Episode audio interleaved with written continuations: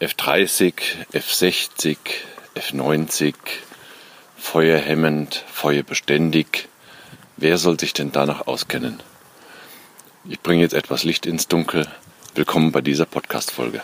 Herzlich willkommen zu So geht Brandschutz. Der Podcast, der dir zeigt, worauf du beim Brandschutz wirklich achten musst. Denn es reicht, dass du Feuer und Flamme für dein Projekt bist.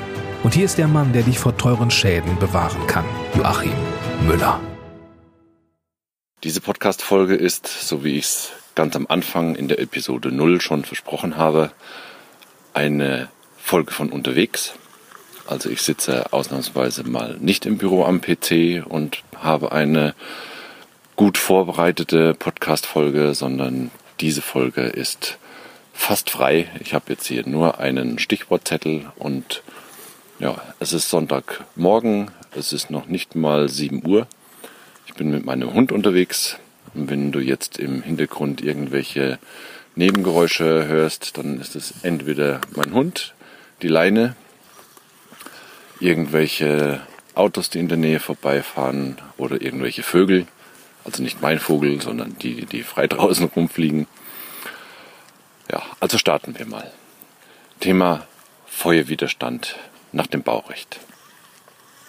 Für was, fragt man sich, braucht es denn eigentlich Feuerwiderstandsklassen? Ja, also das ist, ist so zu verstehen, wenn es um den Brandschutz geht, dann geht es immer um Raumabschluss als Einschutzziel und natürlich auch um die Standsicherheit, wenn es um die Festlegung von irgendwelchen Feuerwiderstandsklassen geht. Raumabschluss bedeutet, dass es nicht zum Durchbrand von irgendwelchen Bauteilen kommt, also dass die Wände und Geschossdecken zum Beispiel ausreichend lang dicht gegen den Durchbrand sind und natürlich auch dicht gegen den Durchbrand oder das Durchtreten von Brandgasen und Brandrauch. Also erstes Thema ist Raumabschluss und der zweite Punkt, der zu beachten ist beim Feuerwiderstand, ist die Standsicherheit der Bauteile. Das bedeutet, dass bei einem Brand die Bauteile, die durch Feuer beansprucht werden, eine bestimmte Zeit lang standsicher sein müssen. Zum Beispiel, damit das Bauteil eben nicht einstürzt, weil unten drunter oder üben oder darüber sich Menschen befinden und damit die Feuerwehr noch rechtzeitig die Möglichkeit hat, einen Löschangriff durchzuführen. Also so viel zum Thema Standsicherheit. Das Baurecht kennt jetzt im Wesentlichen mal vier Stufen zur Feuerwiderstandsklasse. Stufe 1, das ist die mit den geringsten Anforderungen, die ist auch nicht näher definiert. Äh, jetzt muss ich mal kurz um meinen Hund kümmern. Komm mal her, mein Süßer, komm. So. Also das erste ist ohne Anforderungen, steht auch genau genommen so im Baurecht gar nicht drin, wird nicht weiter erwähnt. Die zweite Anforderung ist feuerhemmend. Die dritte Anforderung ist hochfeuerhemmend. Und die vierte Anforderung ist feuerbeständig. Das heißt, es gibt im Wesentlichen drei baurechtliche Begriffe des Brandschutzes. Feuerhemmend, hochfeuerhemmend und feuerbeständig. Das Ganze ist mit bestimmten Begriffen hinterlegt, die aus den Normen hervorgehen. Nennt man dann F30, F60, F90. Das hast du vielleicht schon mal irgendwo gehört. Und wenn man das Ganze zuordnen möchte aus der Norm, dann bedeutet eben Feuerwiderstandsklasse F30 in Anführungszeichen bedeutet feuerhemmend. Hochfeuerhemmend ist F60 und feuerbeständig ist F90. Die Zahl, die dahinter steht, gibt die Anzahl an Minuten an, die dieser Feuerwiderstandsklasse zugeordnet wurde.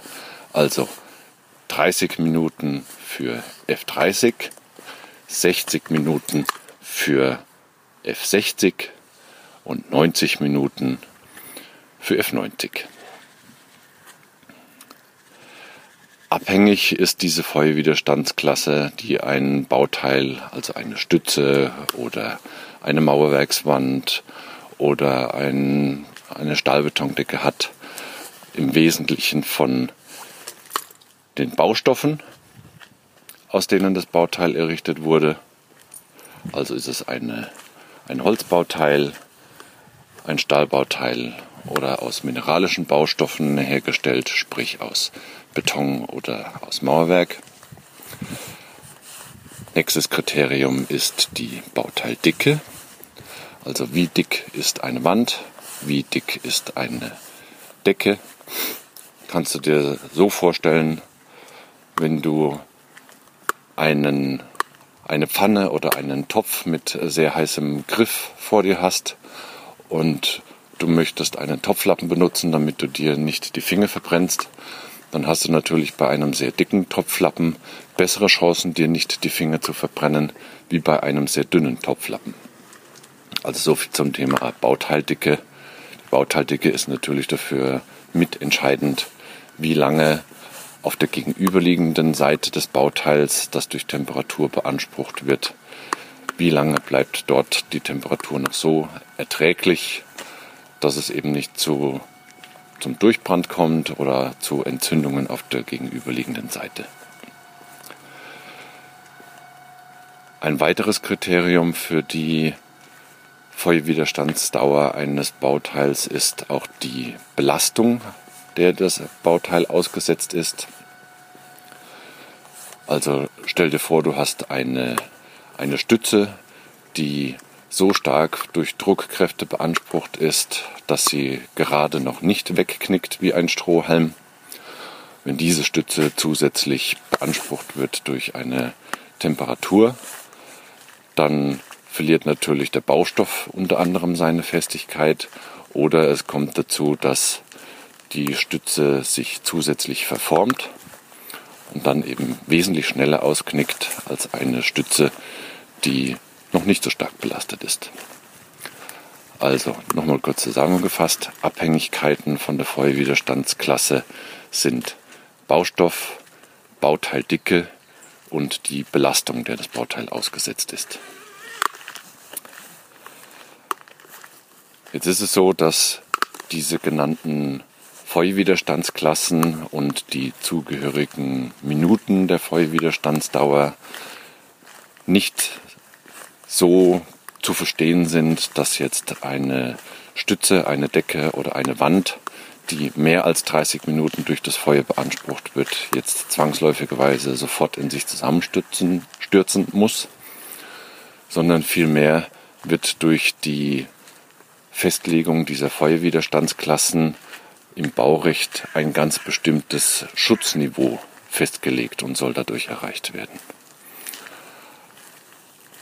Also bei sehr großen Gebäuden, zum Beispiel ein, ja, fangen wir einfach mal ganz oben an, nehmen wir ein Hochhaus.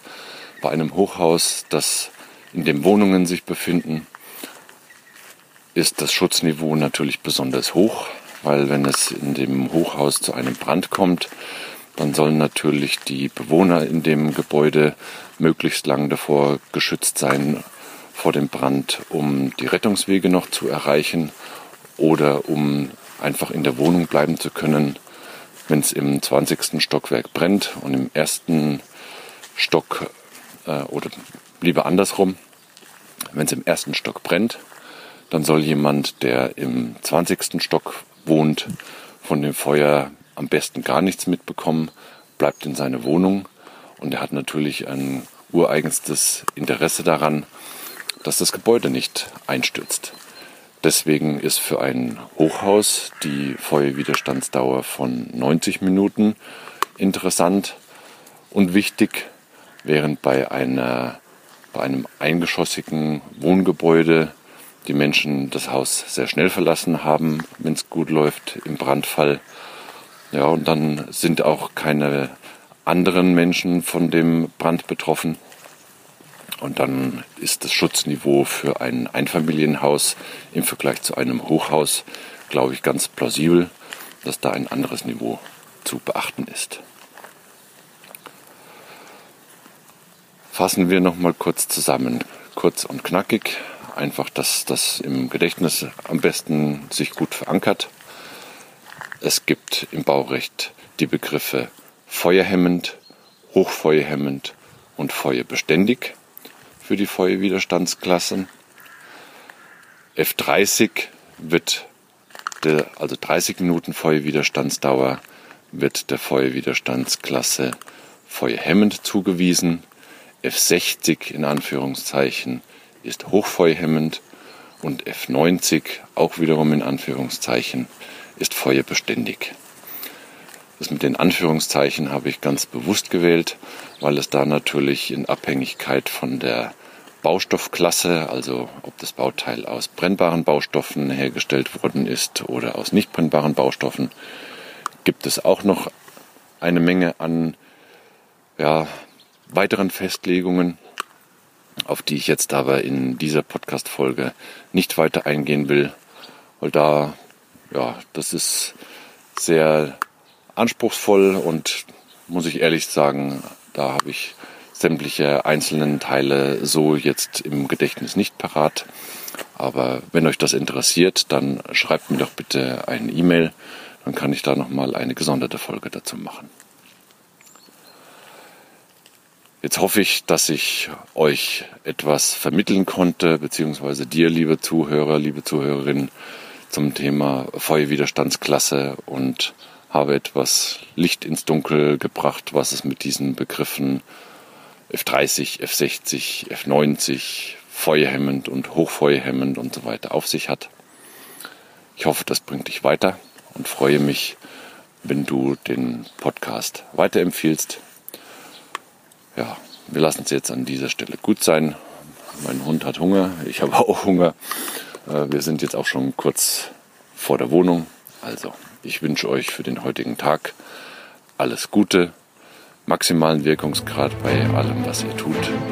Herzliche Grüße, euer Joachim Müller von So geht Brandschutz.